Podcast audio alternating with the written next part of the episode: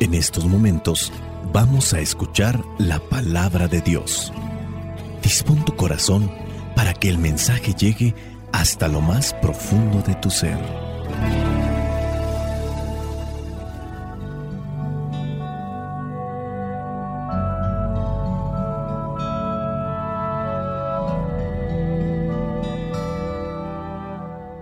El Evangelio que la iglesia nos presenta para el día de hoy corresponde a Lucas, capítulo 11, versículos del 5 al 13. Dice así, también les dijo Jesús, supongamos que uno de ustedes tiene un amigo y que a medianoche va a su casa y le dice, amigo, préstame tres panes, porque un amigo mío acaba de llegar de viaje a mi casa y no tengo nada que darle. Sin duda el otro no le contestará desde adentro. No me molestes, la puerta está cerrada y mis hijos y yo estamos acostados. No puedo levantarme a darte nada. Les digo que, aunque no se levante a darle algo por ser su amigo, lo hará por su impertinencia y le dará todo lo que necesita. Así que yo les digo, pidan y Dios les dará. Busquen y encontrarán. Llamen a la puerta y se les abrirá. Porque el que pide recibe, y el que busca encuentra, y al que llama a la puerta se le abre. ¿Acaso alguno de ustedes que sea padre sería capaz de darle a su hijo una culebra cuando le pide pescado o de darle un alacrán cuando le pide un huevo? Pues si ustedes que son malos saben dar cosas buenas a sus hijos, cuanto más el Padre Celestial dará el Espíritu Santo a quienes se lo pida. Palabra de Dios. Te alabamos, Señor. Señor Jesucristo, nuestro divino Salvador Gracias te damos por tu infinito Te escuchamos en la palabra, te recibimos y adoramos en la Eucaristía, te servimos en los hermanos.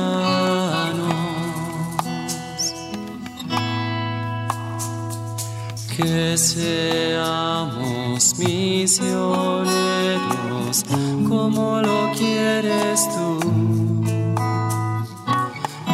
enseñando a los hombres el fuego de tu amor.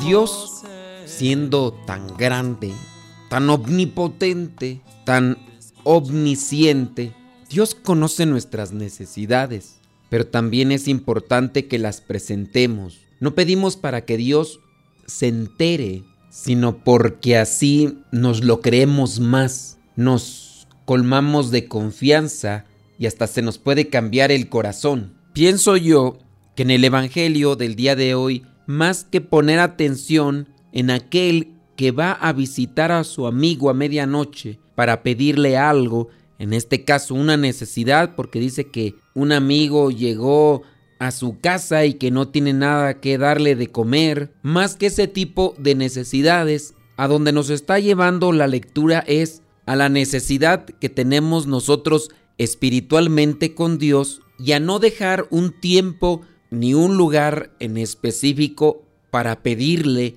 que nos ayude. Como lo más prudente podría ser Oye, pues si necesitas algo, pídelo durante el día, pues ¿qué es eso de ir a la medianoche? Pero la necesidad no tiene hora.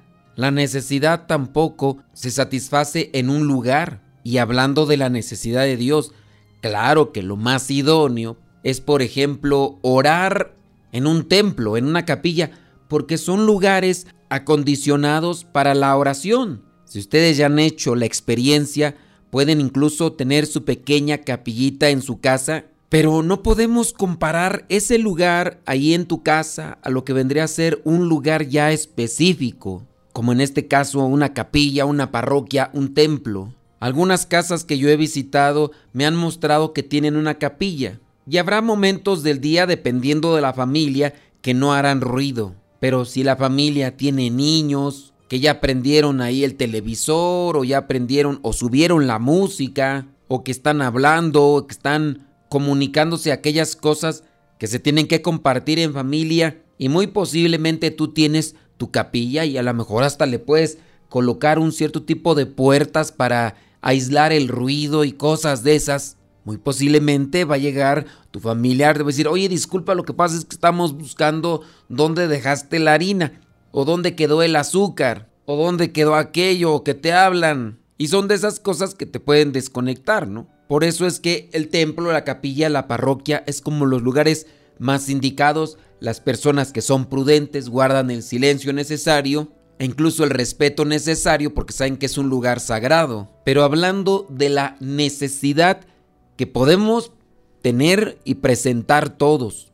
Si ya tienes tus hijos grandes que no llegaron, que a lo mejor tienes tus hijos pequeños y en cierto modo tienes una necesidad económica. A lo mejor discutiste con tu hija, con tu hijo o discutiste con tu esposo o con tu esposa, o con tu mamá o con tu papá. Te has disgustado con tu hermano o te acabas de disgustar con el vecino.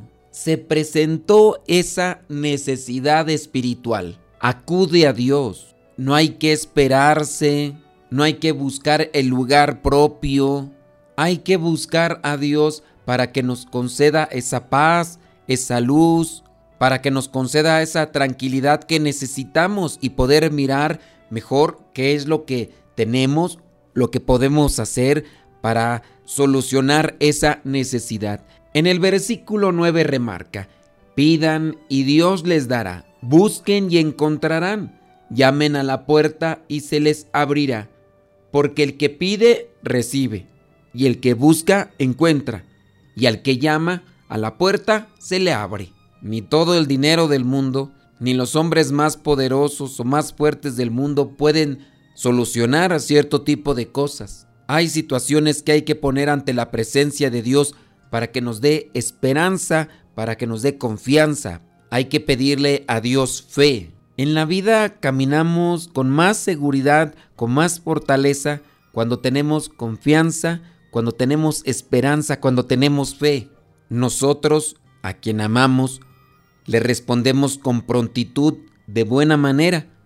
Jesucristo mismo nos lo remarca. Si ustedes que son malos saben dar cosas buenas a sus hijos, cuanto más el Padre Celestial dará el Espíritu Santo a quienes se lo pidan. En el pasaje del Antiguo Testamento, cuando David se iba a enfrentar a Goliat, el gigante de casi tres metros, el rey Saúl le puso su armadura, le prestó el escudo y también la espada. Empezó a caminar David, pero simplemente no avanzaba, se tropezaba todo. Le era incómodo moverse. Así que le dijo a Saúl que le quitara todo aquello que le había puesto. La armadura que se ponían entonces era lo que les daba seguridad para poder enfrentarse a los enemigos y salir lo menos heridos posible y ganar la batalla pero él confiaba más en lo que había aprendido cuidando sus ovejas e incluso había acabado con animales feroces. Él amaba tanto a Dios y quiso enfrentarse con aquel gigante después de enojarse al escuchar tantas blasfemias e insolencias que lanzaba contra Dios. No era por querer defender al rey, no era por querer defender alguna de las personas era por lo que aquel gigante había dicho contra Dios. Y como Goliat sabía que aquellos se iban a ofender y se iban a enojar si se insultaba más a Dios que a ellos mismos, por eso lo hacía. Y David sacó su onda, traía aquellas piedras, lanzó una con su onda golpeando en la cabeza al gigante después también de que lo había insultado. Corrió hacia donde había caído, le quitó su espada y acabó con él, cortándole la cabeza. Ciertamente nuestra lucha, nuestra gran batalla no es contra cosas materiales o contra personas, es contra fuerzas espirituales.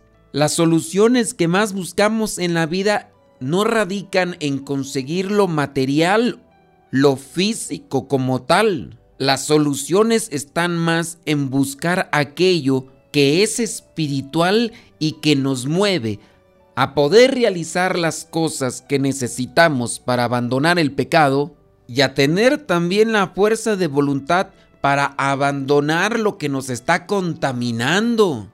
David no se había enfrentado a ningún gigante, pero Dios en su interior depositaba valentía y con esa valentía fue capaz de enfrentar a ese enemigo del pueblo de Dios. San Pablo llega a decir en una de sus cartas, oren en todo momento. La oración nos da paz, consuelo y ánimo en los momentos difíciles. La oración nos concede conexión con Dios que al mismo tiempo nos puede dar sabiduría. La misma ciencia se ha dedicado a investigar los efectos o los resultados de orar. Por ejemplo, la ciencia determina que las personas que hacen oración con el corazón, no solamente con los labios, sino con el corazón, alcanzan en lo que vendría a ser su organismo alivio del dolor e incluso dicen que hay menos riesgos de morir por un derrame cerebral o un ataque cardíaco. La oración incluso viene a optimizar el sistema inmunológico. Cuando se ora desde el corazón se puede disminuir la ansiedad o la depresión, pero hay que orar desde adentro y orar en todo momento. Por ahí hay una frase que es muy cierta dice que la oración debe ser la llave del día y la cerradura de la noche. Apenas te despiertes, haz oración. Te diriges hacia el trabajo, haz oración. Estás en el trabajo, puedes hacer oración, no dejes de hacerla. Antes de consumir los alimentos, haz oración. Aunque no lo necesitemos, hagamos oración. Es como el agua fresca que necesita nuestra alma. Decía un filósofo, la oración no cambia a Dios, pero cambia al que ora. Muchas veces nos hemos enfocado en pensar en la oración, hemos incluso leído libros sobre la oración, hemos aprendido técnicas de oración. Lo que nos falta es orar. Las preocupaciones generan estrés, la oración genera paz, crea paz. Dios es más grande que lo que te estresa. Y si la oración viene a ser como esa agua que apaga el fuego de la preocupación o del estrés, ¿por qué entonces no nos agarramos de la oración? Y es que el tiempo que se dedica a la oración nunca es tiempo desperdiciado. Nos ayuda a nosotros y ayuda a los demás. Decía la Madre Teresa de Calcuta, Dios habla en el silencio del corazón. Saber guardar silencio es el primer paso de la oración. Y por último, también la Madre Teresa de Calcuta decía, la oración no es pedir, la oración es ponerse en las manos de Dios, a su disposición y escuchar su voz en lo más profundo de nuestros corazones. Que el Espíritu Santo nos ilumine para poder hacer una oración sentida, una oración sabia, ya que muchas veces oramos más movidos por el capricho y no por lo que realmente necesitamos para nuestra edificación y nuestra salvación. Cuánto me amas Jesús, qué infinito tu amor, moriste para salvarme. Cuánto me amas Jesús, es tan bello tu amor, viniste a todo en ti es amor. No merezco tan perfecto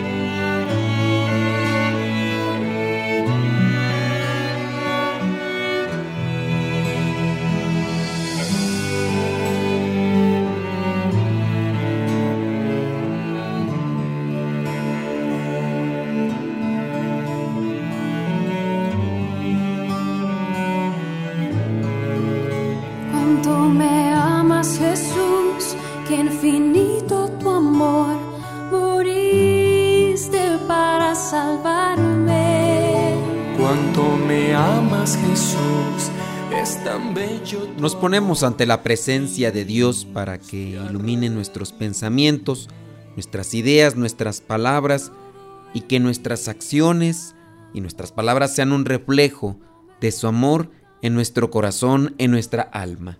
Bendito y alabado seas, Señor, por todo lo que nos regalas, por todo lo que nos concedes diariamente. Gracias te doy, mi bondadoso Señor, por este día, por este nuevo comienzo, por las oportunidades que me darás hoy y también por aquellas cosas de las que me privarás, pues sé que una lluvia de bendiciones ha de venir sobre mí y toda mi casa, sobre mi familia. Yo te amo, Padre bueno, y confío en ti. Es por ello que lo dejo todo en tus manos, confiando en que actuarás según tu voluntad. Comienzo este nuevo día depositando en tus manos mi confianza, Padre Celestial, porque creo en ti y en el amor que derramas sobre mi vida. Dame la sabiduría que necesito para poder asumir responsabilidades, discernimiento, para diferenciar lo bueno de lo malo y manda la presencia de tu Espíritu Santo sobre mí para que sea mi auxilio en la soberana existencia. Por eso te pido que me tomes de la mano en este bonito día y abras caminos de dicha, felicidad, éxito y abundancia para mí y todos los míos.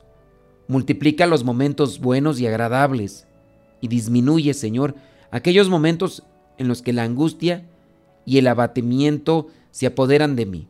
Tú conoces bien cuál es mi necesidad, Dios amado. A ti nada te puedo ocultar. Por eso te ruego también, Señor misericordioso, que no se haga mi voluntad sino la tuya, que pueda alcanzar mis anhelos y conseguir cada una de mis metas, si es que eso es lo que quieres para mi vida.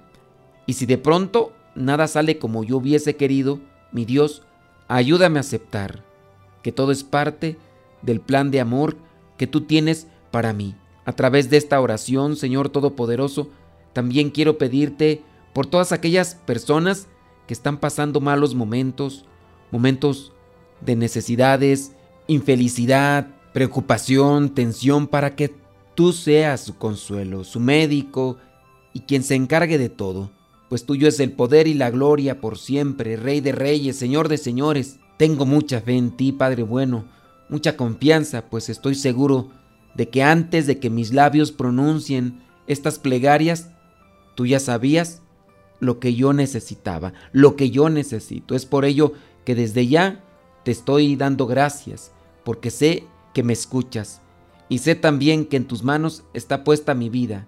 Protégeme durante este día y no me dejes caer en la dificultad. Y si es que mi debilidad me vence, te pido tengas misericordia de mí. Todos los días me esfuerzo por cumplir con tu voluntad, pero en ocasiones me descuido y caigo. Me dejo llevar por mis impulsos, mis emociones y mis sentimientos y hago aquellas cosas que a ti no te gustan y que además ensucian mi mente, ensucian mi corazón. Que busquemos siempre comportarnos conforme a tu imagen y semejanza y que todos los días busquemos también ayudar a los que permanecen caídos a nuestro lado. Espíritu Santo, fuente de luz, ilumínanos. Espíritu Santo, fuente de luz, llénanos de tu amor. La bendición de Dios Todopoderoso, Padre, Hijo y Espíritu Santo, descienda sobre cada uno de ustedes y les acompañe siempre. Soy el Padre Modesto Lule de los misioneros servidores de la palabra. Vayamos a vivir el Evangelio. Lámpara es tu palabra para mis pasos, luz en mi sendero. Lámpara es tu palabra para mis pasos, luz en mi sendero. Luz, palabra es la luz.